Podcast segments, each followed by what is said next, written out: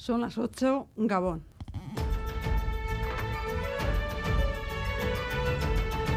Crónica de Euskadi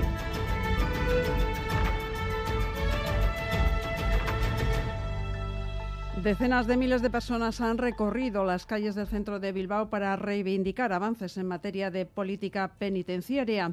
Reconocen que prácticamente se ha puesto fin a la política de alejamiento y dispersión, pero las revocaciones de grados por parte de la Audiencia Nacional significan en realidad que estos presos siguen en situación de excepcionalidad.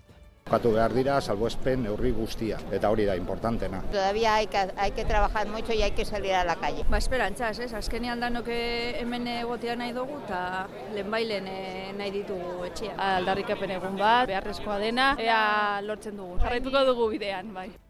En unos minutos nos iremos hasta el Ayuntamiento de Bilbao, donde ha finalizado la marcha con la lectura del manifiesto final convocada por la red ciudadana Sare Ibaque Videa. Esta tarde también los y las vecinas del número 6 de la calle Blas de Lezo de Pasaya Ancho han podido acercarse hasta sus casas para recoger ropa y enseres de primera necesidad.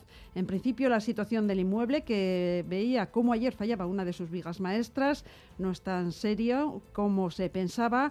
Hoy ha sido apuntalado y los y las vecinas podrán regresar en unos días, así al menos se lo han comunicado. Nos han dicho que no es tan grave como parecía y que, bueno, pues que parece ser que tiene solución y, y nada, así que contentos. Esta noche seguirán realojados en casas de familiares y amigos, algunos de ellos también en un hotel de la localidad vecina de Oyarchun. Y un apunte luctuoso en esta portada porque ha fallecido la joven de 18 años que el pasado jueves día 5 de enero fue atropellada en la Guipúzcoa 636 a la altura de Lezo. Un turismo, recordemos, arrollaba a la joven a primera hora de la mañana en la subida de Gainchurisqueta. La víctima fue trasladada al hospital Donostia, dada la gravedad de sus heridas, y ha muerto dos días después. La investigación policial para esclarecer las causas del atropello continúa abierta. Y en estos momentos la circulación es fluida en las carreteras vascas, aunque se recomienda precaución por el viento que seguirá estando muy presente también mañana domingo Euskalmet, Jayone, Munarriz. Caixo Arrachaldeón, el domingo el viento seguirá siendo el protagonista y la lluvia será algo más abundante que hoy. Durante la primera mitad eh, del día el viento soplará del suroeste con fuerza, sobre todo en zonas más expuestas del oeste de Vizcaya y Álava, aunque en el resto también será intenso, sobre todo a media mañana en Álava. Sin embargo, a partir del mediodía va a girar a oeste o noroeste y será intenso en la costa por la tarde y también el cierzo se dejará notar al final de la tarde en el Valle del Ebro.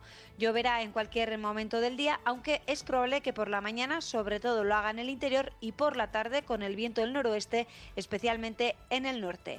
Las temperaturas mínimas subirán en Álava y Navarra y las máximas no variarán mucho. El viento y las olas han provocado que desde las 6 de esta tarde y hasta el martes el Ayuntamiento de Donostia haya cerrado tanto a vehículos como a peatones el Paseo Nuevo, el Peine del Viento y el Paseo de Leizaola de la capital guipuzcoana. El viento también ha provocado diferentes intervenciones de los bomberos en Vizcaya, territorio donde esta mañana las rachas han sido más fuertes. El aviso amarillo por viento se activa mañana a las 6 de la madrugada. El de riesgo marítimo costero lo hará antes, a las 4.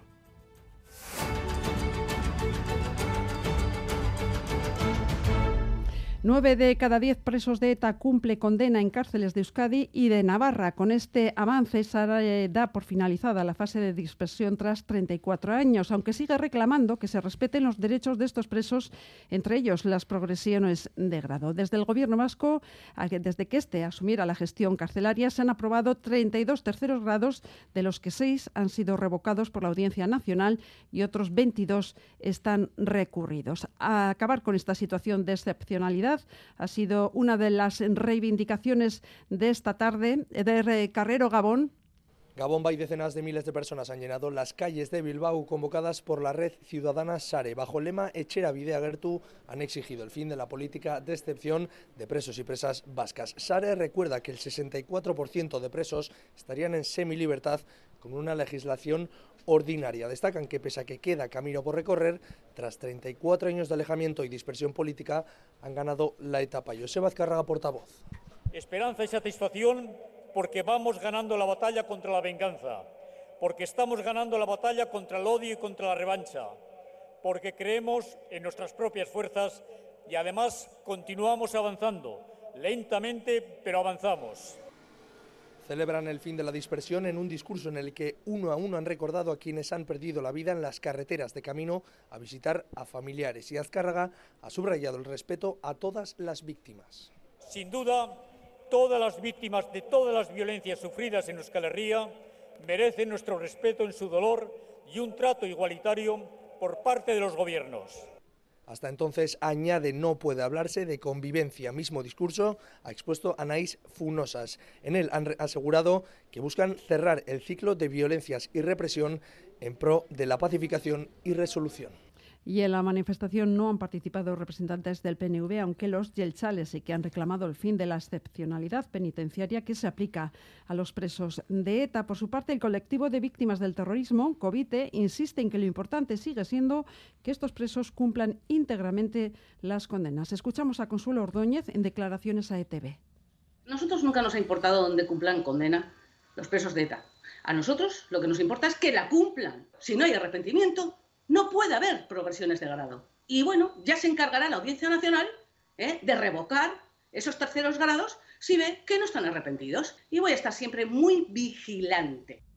Y en Madrid hoy se cumplen tres años de la investidura de Pedro Sánchez al frente del gobierno de coalición. En la recta final de la legislatura, varias son las eh, cuestiones de su programa que todavía siguen pendientes. Las citas electorales de los próximos meses van a complicar las negociaciones. Neria Sarriegui. Sí, el Gobierno insiste en que ha cumplido ya más del 65% de su programa y la intención es llegar al menos al 75% en los próximos seis meses. Cuando se cumplen tres años de la investidura de Pedro Sánchez, los socialistas sacan pecho de su gestión. Pachi López.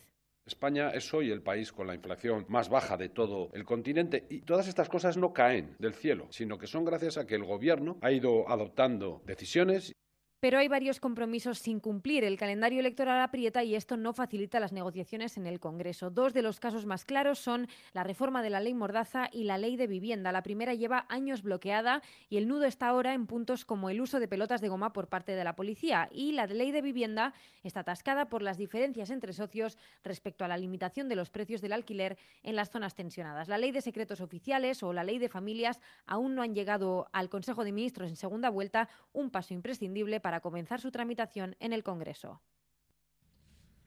Y esta tarde los vecinos y las vecinas del número 6 de la calle Blas de Lezo de Pasaya Ancho han podido acercarse hasta sus casos eh, para recoger ropa y también en seres personales. En principio, la situación del inmueble, que veía como ayer fallaba una de sus vigas maestras, no es tan seria como todo parecía indicar en un primer momento.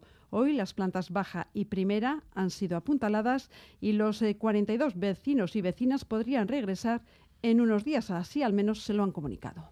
Nos han dicho que no es tan grave como parecía y que, bueno, pues que parece ser que tiene solución y, y nada, así que contentos. Hasta que reciban el visto bueno para regresar a sus viviendas, las personas afectadas seguirán realojadas en casas de familiares y de amigos, también en un hotel de la localidad de Oyarchun. El lunes está prevista una reunión con técnicos del ayuntamiento. Nos han dicho más o menos que igual en 3-4 días, pero que hoy podremos coger así las cosas como más fundamentales, lo que más nos hace falta y, bueno. Y durante estas eh, Navidades han continuado las agresiones con arma blanca. La última fue ayer por la noche en Bilbao, en el barrio de Santuchu, donde un menor de 14 años fue apuñalado en una pierna durante el transcurso de una reyerta. La policía tiene identificados a los eh, jóvenes implicados que ya están bajo tutela familiar. Joana Sánchez. La pelea se habría iniciado cerca de las 8 de la tarde de este viernes en la calle El Carmelo, en el barrio de Santuchu. Se trataría de una reyerta multitudinaria en la que habrían participado unas 12 personas y que habría terminado con un menor de 14 años herido por arma blanca en una pierna. La víctima pasó varias horas ingresada en un centro hospitalario. Recibió el alta pasada la medianoche y entonces se presentó junto a su tutor en una comisaría para presentar la denuncia. Hasta el momento, varios menores habrían sido identificados identificados y permanecen bajo la tutela de sus progenitores. La Policía Municipal continúa investigando. Y en la localidad gallega de Oporriño, agentes de la Policía Local han rescatado a un bebé de 26 días con síntomas de hipotermia que estaba en la calle junto a su padre ebrio. Los agentes encontraron después a la madre del recién nacido que se encontraba nerviosa ya que llevaba horas sin saber del padre y de su hijo. El bebé se encuentra en buen estado tras eh, reaccionar positivamente a la medicación que le suministraron en un centro hospitalario. Y al margen de la crónica de sucesos, hoy sábado 7 de enero han comenzado de manera oficial las rebajas. Desde Bilbao Dendac, las perspectivas para este mes de enero son buenas tras un mes de diciembre donde se han registrado un aumento importante de las compras. Los expertos recomiendan un consumo responsable que responda a un presupuesto realista. Hola, Tzbalda. Carteles del 30 o del 50% adornan ya los escaparates de pequeñas y grandes superficies y el vaivén de personas no se ha hecho esperar. Con la llegada de las rebajas son muchos los que se quieren dar un capricho o han aprovechado para comprar ese producto que sin descuento se va un poco de precio. Por ahí llevo unos 50, 60 euros. Alguna prenda de abrigo así. Pues un abrigo que se me había antojado. Desde la Asociación de Bilbao Dendac aseguran que las previsiones son buenas, sobre todo después de las del año pasado, que fueron las peores de la historia. Rafael Gardiazabal, presidente de la plataforma. Afortunadamente, la previsión que tenemos para la campaña de rebajas y en general para 2023 es que vamos a superar las cifras de 2022, que es lo que, que es lo que todos esperamos. Sin embargo, advierten que se debe comprar con cabeza e ir a tiro fijo, teniendo las cosas muy claras. No, no se trata de comprar al tuntún la primera cosa que veamos, sino eh, ver prendas que, o, o cualquier artículo que realmente necesitemos, comprar en comercios locales, en comercios de confianza. Por lo general, en estas rebajas se aprovechará para comprar ropa de invierno, sobre todo después de meses en los que ha predominado la prenda de entretiempo. Y en Francia, la Agencia del Medicamento ha publicado que más de 300 productos están en ruptura de stock, entre ellos varios compuestos por dos de los medicamentos más usados, el paracetamol y la amoxicilina. Y Torsa Garzazú. La escasez empieza a ser generalizada. Así lo cuenta, por ejemplo, Antoine Beguery, de la farmacia de Vidarte. En ce moment, on a des pénuries sur les antibiotiques, l'amoxicilline notamment. Faltan antibióticos que contienen amoxicilina en el 70% de las farmacias del estado. La amoxicilina se utiliza para curar anginas, otitis o sinusitis y es necesario para varios tratamientos. Las industrias han reducido su producción tras la COVID y por ello se ha llegado a esta situación, como indica Katisha Dusova, de la farmacia de Pausu. COVID geroztikan, oraindikan ez dute lortu berriro hainbeste fabrikatu? Los farmacéuticos también lamentan que falta paracetamol. Es el caso del Dolipran, el antibiótico más utilizado para eliminar dolores y fiebre. Ven que su escasez afecta principalmente a niñas y niños. Recibitzen ditugu, baina kantitate limitatuak dire, eta arazo handiena da azkenen e, umentzat. Supositorioak, eta e, jarabe bezala. Para hacer frente a la situación, el gobierno francés ha prohibido su venta online hasta final de mes. Habrá que ver qué repercusiones tiene esta medida.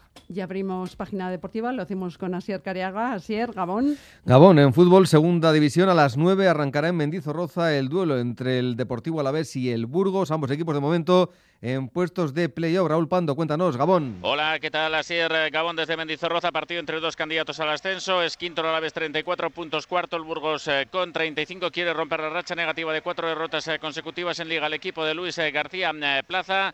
Y ojo que en cuanto al equipo titular no repite nadie del partido del miércoles en la Copa. Un once que va a ser el formado por Sibera en la portería, con Tenaglia, Cara, Maras y Duarte en defensa, Benavides, Salva, Sevilla y Guridi en el centro del campo, por la derecha Alcaín, por la izquierda Rioja y Miguel en punta de ataque en el preciso instante en el que los porteros del Burgos saltan a realizar ejercicios de calentamiento a Mendizorroza. Un eh, campo, el de Mendizorroza, que va a presentar un magnífico ambiente con más de 2.000 aficionados burgaleses en el graderío. En primera división ya concluido el Villarreal 2, Real Madrid 1 y en juego el Mallorca 0, Valladolid 0, ya en la recta final. También en juego en la segunda parte y en la primera ref el Murcia 0, Amorebieta 0. En la primera F, la Real ha superado con apuros al colista Alama en Zubieta por 2-1. Esta mañana el Alavés Gloriosas ha goleado por 4-1 al Valencia y sale de los puestos de descenso por primera vez. Y en pelota, dentro del mano parejas, partido plagado de errores, pero muy emocionante en el abrid de Iruña, al final con remontada incluida